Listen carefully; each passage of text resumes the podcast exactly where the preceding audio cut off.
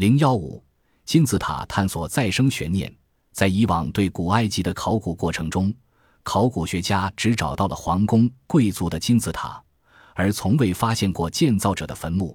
对金字塔的研究也一直都停留在帝王情节。况且，在现在的科技条件下，移动一块七吨重的巨石需要三百五十马力。而古埃及人在当时的条件下，居然能运送如此巨大的石头来建造金字塔，这本身就令人匪夷所思。因此，有人提出金字塔是外星人建造的一说，但直播过程插入的短片却明白无误地指出，新发掘出来的建造者的坟墓证明金字塔就是古埃及人自己建造的。说起来，建筑工人坟墓的被发现还纯属巧合。全因几年前有一个游客马失前蹄而发现了它。另外，考古还发现金字塔的建筑大军实际上有一个很严密的组织结构和人员管理机构，不仅有干苦力的，也有负责雕工的，还有专职画匠等工种，分工非常细致。至于争论多年的建筑者身份，从他们所能享受到的良好的医疗待遇与生活水准看。应该说，这些建设者是自由人而非奴隶的可能性更大。当然，这只是故事的开始。考古学家很快在附近又发现了一个复杂的建筑群。这一组街区和现代的相同，为墙所包围，中间灰色的是城市的排水道。最令人惊喜的是，居然还发现了面包房的遗址。考古学家们还从未在墓里见过那样倒置的像陶模的大家伙。但接下来发现的面包碎片和面包垫板，只能证明这就是一个露天面包房。埃及学家马克兴奋地冲着观众说：“这是一个有工业规模的作坊，而不是简单的家庭厨房。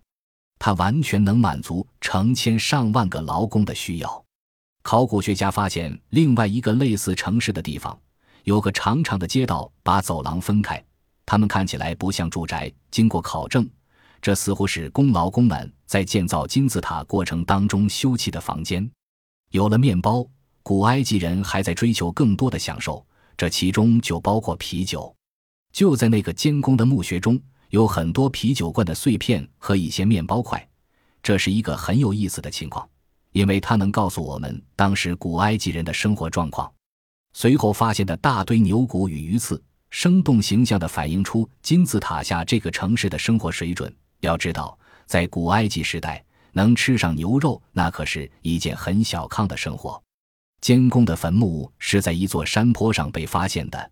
监工墓里有个石棺，这个墓很特殊，在墓室的门楣上面写着：“墓室的主人是管理区的监工，他可能负责金字塔区及金字塔建设者的城镇。”石棺用胶泥给封死了，这也就说他没有被盗过。因此，在这之前。考古学家对他期望很高，假定能在石棺里发现一张金字塔的建筑图纸，那又将揭开一个千古之谜。直播先揭开的是这个谜。当哈瓦斯博士敲开石棺的上盖时，摄像机最先捕捉的是一具遗骸，这也是石棺里唯一的文物。这是一具男性遗骸，我看到他的那个部位就知道他是个男人。主持本次考古的哈瓦斯博土尽管有些失望。但说话的时候还是很激动。在这之前，金字塔漫游者在该通道试验行走过程中就曾失败过。当时机器人行走到石门前，突然发现有个断裂层形成了一个斜坡。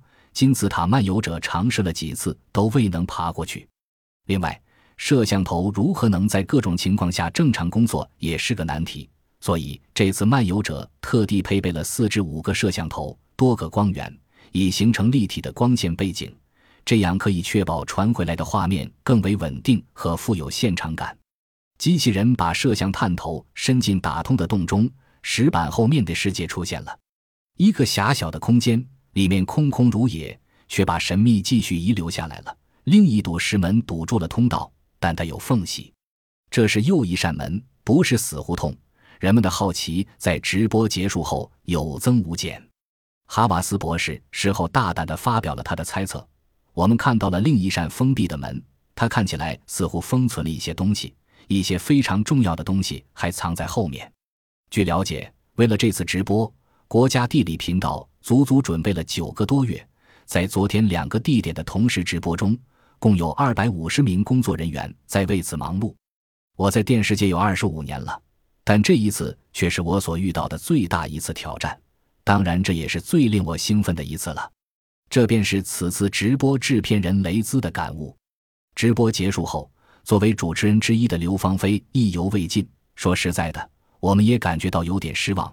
还好专家们已经把考古的真谛、复原当事人的生活、了解当时的社会状况，提前灌输给了我们。我们的失望可能会比观众小一点。不过还有一个问题是，主持人当时没有来得及问专家的。实际上，金字塔铭文，也就是后人所曲解的法老的咒语。”是从武王朝的最后一个法老乌纳斯时代才开始有的，这个是很早就知道的。倒是斯芬克斯像的前爪下有一个巨大的长方形空穴，这个经卫星遥感已经得到证实，我对它也很感兴趣。什么时候打开呢？我期待着。刘芳菲的第一次的直播结束了，但她和我们一样对下一次考古直播充满期待。据记者从央视了解到的消息。什么时候打开发现的第二道石门还是个未知数，但还在进行的考古结果将会陆续公布。